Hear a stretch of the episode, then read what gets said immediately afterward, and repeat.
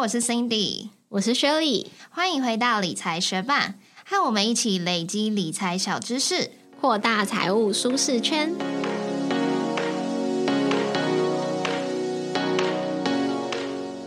能想象吗？如果你在二零一零年的时候投入一万美元到 TQQQ 这档 ETF，过了十年之后，你的资产会成长到一百零七万美元哦！而且光是二零二三年开始到我们录制这一集节目的当下，TQQQ 已经成长了一百五十二趴了。为什么这一档 ETF 能有这么惊人的涨幅呢？今天就一起来认识 TQQQ 这一档 ETF 吧。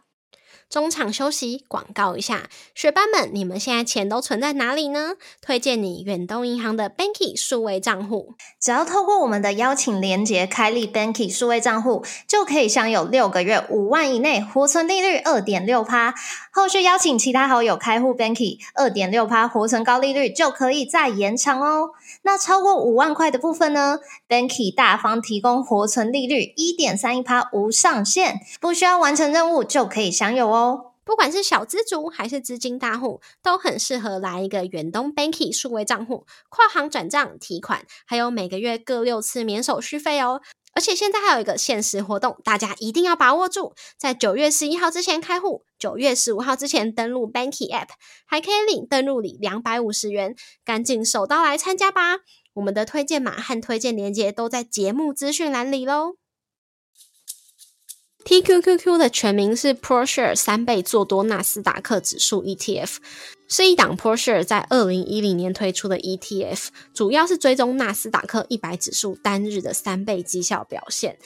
纳斯达克一百指数是美国纳斯达克一百只大型本地及非金融类的上市公司组成的股市指数，与标普五百指数、纳斯达克综合指数不同，它在成分股中并没有金融机构哦。那这个 TQQQ 是在二零一零年成立的，所以成立到现在已经有十三年了。它的 ETF 规模目前是达到了一百九十一亿美元。不过从它的中文名称三倍做多，大家应该也听得出来，TQQQ 是一档杠杆型的 ETF，这也是为什么 TQQQ 的涨幅可以这么惊人。不过杠杆就是一把双面刃，当纳斯达克一百指数当天上涨一趴的时候，TQQQ 可能就会上涨到三趴。但相反的，当纳斯达克指数当天下跌一趴的时候，TQQQ 可能就会下跌到三趴哦。那我们来比较纳斯达克一百指数跟 TQQQ 的报酬表现。从二零二三年第一季的报酬表现来看，纳斯达克一百指数的报酬率是二十点七七帕，TQQQ 的报酬表现是六十四点三四帕。但如果从近一年内来看的话，纳斯达克一百指数的报酬率是负十点三五帕，但 TQQQ 的报酬表现却是负五十点四七帕哦。那如果从近五年来看的话，纳斯达克一百指数的报酬率是十五点九五趴，TQQQ 的报酬表现近五年内是十九点零五趴，这就蛮奇怪啦。TQQQ 它不是主打三倍做多吗？那为什么它的报酬表现常年算起来却不是纳斯达克一百指数的三倍呢？就像我们前面讲到的。TQQQ 它追求的其实是纳斯达克一百指数每天的三倍报酬，所以并不是总报酬率的三趴哦。而且如果是持续上涨的行情的话，TQQQ 它的报酬率甚至会超越三倍。我们假设纳斯达克一百指数一开始它是一百这个数字好了，那连续四天它都各自上涨。那连续四天都各上涨两趴的涨幅，所以一它从一开始一百到了第一天的一百零二，最后到第四天它会上涨成为一百零八点二四，可以看出来这样子四天的涨幅是八点二四趴这个报酬率。那 TQQQ 它的目标就是要达成纳斯达克一百指数每日报酬的三倍嘛，所以照理来说，在这个每天上涨两趴的行情中，TQQQ 它是要每天上涨六趴的，所以假设它一开始。股价是一百好了，它就会从第一天的一百零六，到了第四天上升到一百二十六点二五，所以总报酬率就会是二十六点二五趴哦。应该大家可以想象的出来，这是超越八点二四趴的三倍的。那如果是持续下跌的行情的话，TQQQ 它的报酬率反而会低于三倍。我们一样举纳斯达克一百指数作为例子，一开始它算作一百好了，那连续四天开始跌幅都是负两趴。那这样子，纳斯达克指数从一开始的一百，到了第一天变成九十八，到了第二天变成九十六点零四，到最后一天会变成九十二点二四趴。那可以看出来，这四天的报酬率会是负七点八六趴。TQQQ 呢，它就变成每天的跌幅会是负六趴，所以它从一开始股价，我们假设是一百好了，第一天会变成九四，第二天会变成八十八点三六，到最后一天会变成。七十八点零八，也就是说，它的报酬率变成负二十一点九二趴。照理来说，纳斯达克一百指数的报酬率是负七点八六趴，三倍理论上要到负二十三点五八趴。可是最后 TQQQ 的报酬是负二十一点九二趴，所以你就可以发现，在持续下跌的行情中，损失倒是比三倍还少。因此，你应该不难想象，市场长期的上下震荡会导致 TQQQ 的报酬率并不会是纳斯达克一百指数涨跌的三倍吧？因为 TQQQ 是追踪纳斯达克一百指数，那指数成分股的走势基本上就影响了 TQQQ 的股价。那这边就跟学伴介绍 TQQQ 的前几大成分股，第一大是微软，目前的权重是十二点九二趴，再来是苹果，它目前的权重是十二点五七趴，那第三大就是 NVIDIA，权重是六点九四趴，第四就是 Amazon，权重是六点八五趴，那再来就是特斯拉，权重是四点二五趴，可以发现它主要还是集中在科技股。那在我们的部落格文字稿上面有列出。纳斯达克一百指数的前十大成分股，那学伴可以发现第七跟第八大都是 Google 哦，因为一个是 Google 的 A 股，一个是 Google 的 C 股。那如果你不了解说为什么同一间公司可以有两种不同，甚至是三种不同的股票代号的话，那就可以看我们有一篇延伸阅读的文章来介绍这种双重股权结构。虽然 TQQQ 是追踪纳斯达克一百指数，但是为了达到指数的三倍报酬。TQQQ 主要是持有衍生性金融商品 Swap 为主，只有少部分实际持有股票。那 TQQQ 自从成立以来，也有经历过很多次的股票分割，大多是由一股拆成两股或三股。那股票分割的主要目的是为了降低股价，让更多投资人可以用比较低的价格来买入标的。那如果你想更了解股票分割的话，在我们的部落格文字稿上面有一篇延伸阅读的文章。那如果你对于刚刚提到的双重股权结构，还有现在讲到了这个股票分割都很有兴趣的话，其实，在我们的 podcast 第三十八集就是一次介绍这两个主题哦。有兴趣的学伴可以回去听看看。虽然那个时候我们的录音状况应该是跟现在相比青涩很多。那 TQQQ 它会配息吗？答案是会。原则上它是属于季配息的 ETF，但是并不保证每一季都会配息哦。而且就算有配息好了，TQQQ 它的股息也是超级超级少的。所以如果你是投资 TQQQ，那你的重点就绝对不会是零股息。从今年来看，其实 TQQQ 它已经有发放了两次股息了。第一次是在今年的三月二十九号。那它发放的股息是零点一四九七九九，第二次发放股息的时间是在今年的六月二十八号，它发放的股息是零点一二七五八。那举近年来它发放最少一次的股息是在二零二一年的十二月三十一号，那时候它发放的股息是零点零零零一一八。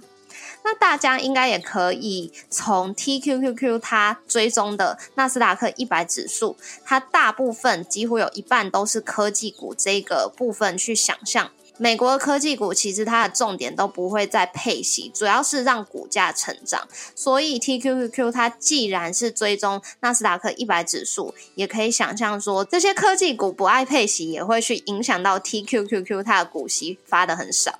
那既然 TQQQ 如果真的像我们 Podcast 开头说的，从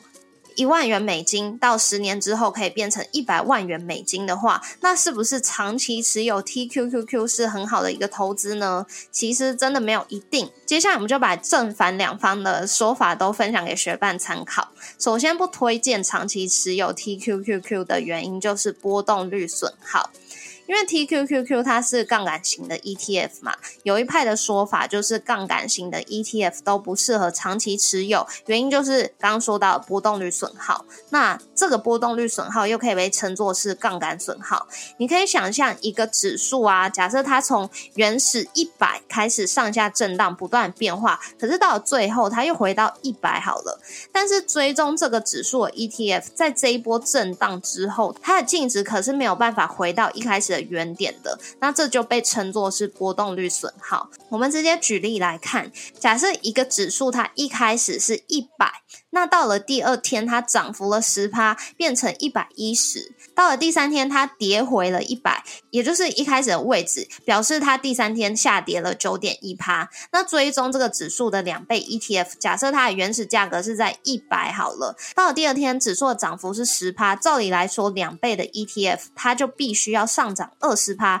算下来，第二天这个两倍 ETF 的价格就会从一百变成一百二。可是第三天指数下跌了九点一趴嘛，那两倍的 ETF 照理来说，它就要下跌九点一趴的两倍，所以算下来从一百二下跌九点一趴的两倍，股价就会从一百二变成九十八点二。虽然指数从第一天的一百上涨了十趴，下跌了九点一趴，还是变回一百。但是可以看到，两倍 ETF 它的价格已经没有办法回到了一百。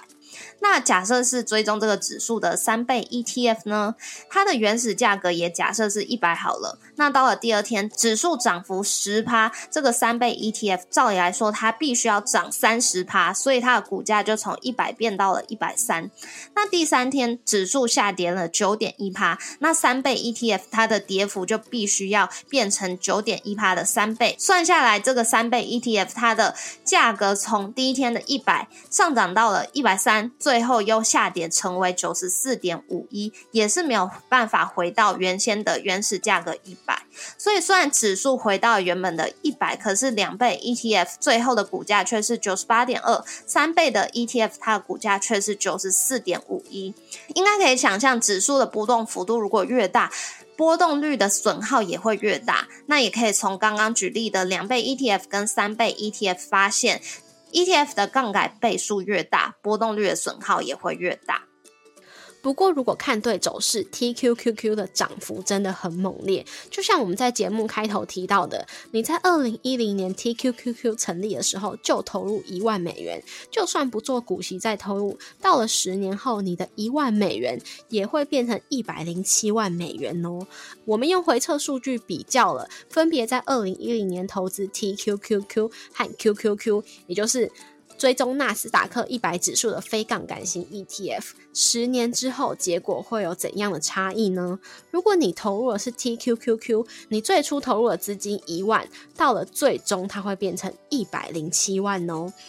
在最好的一年报酬有到一百三十九趴，那最差的一年则是负十九点八一趴。那如果你投入的是 QQQ 的话，最初投入的资金一万，最终的金额会变成七万三千多哦。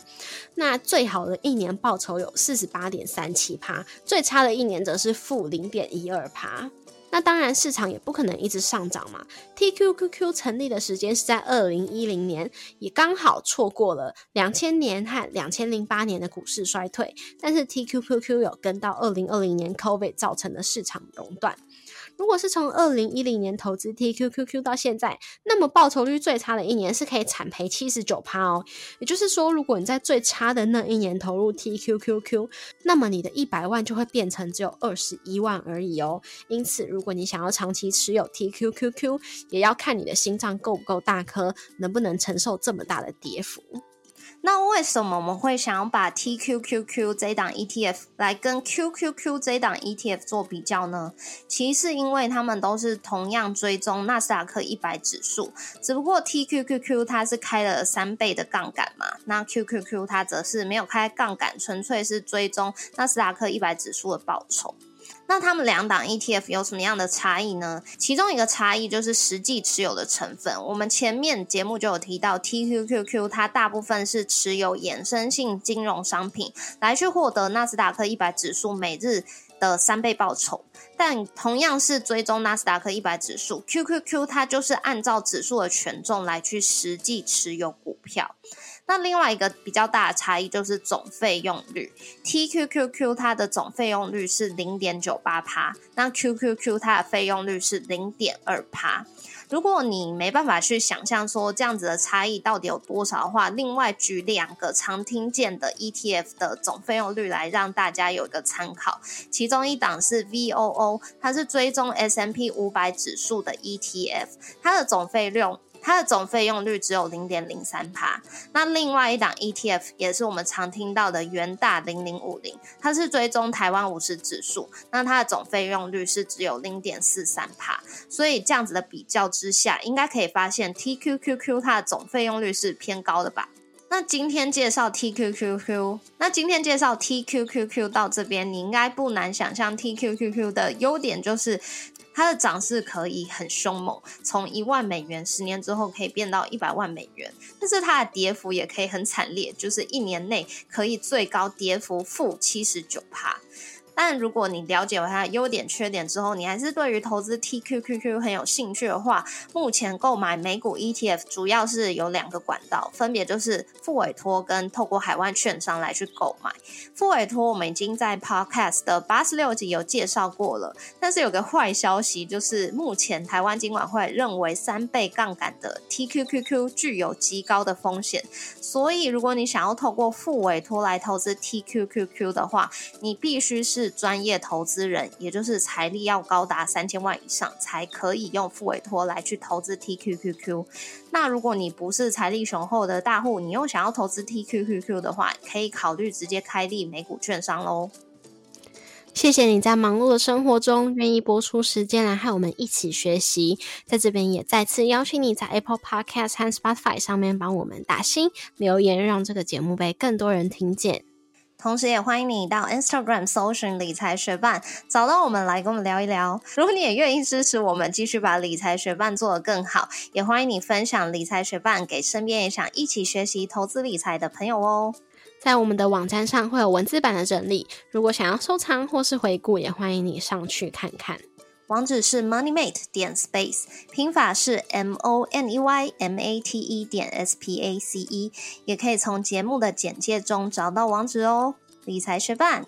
我们下次见，拜。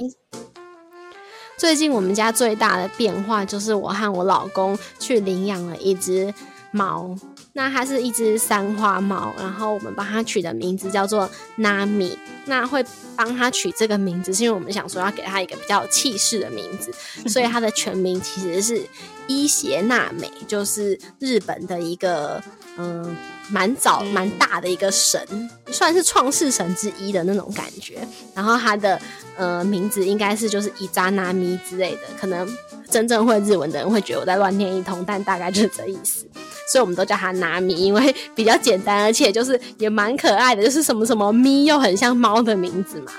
所以我们现在都叫它拿米，然后叫它还有感觉。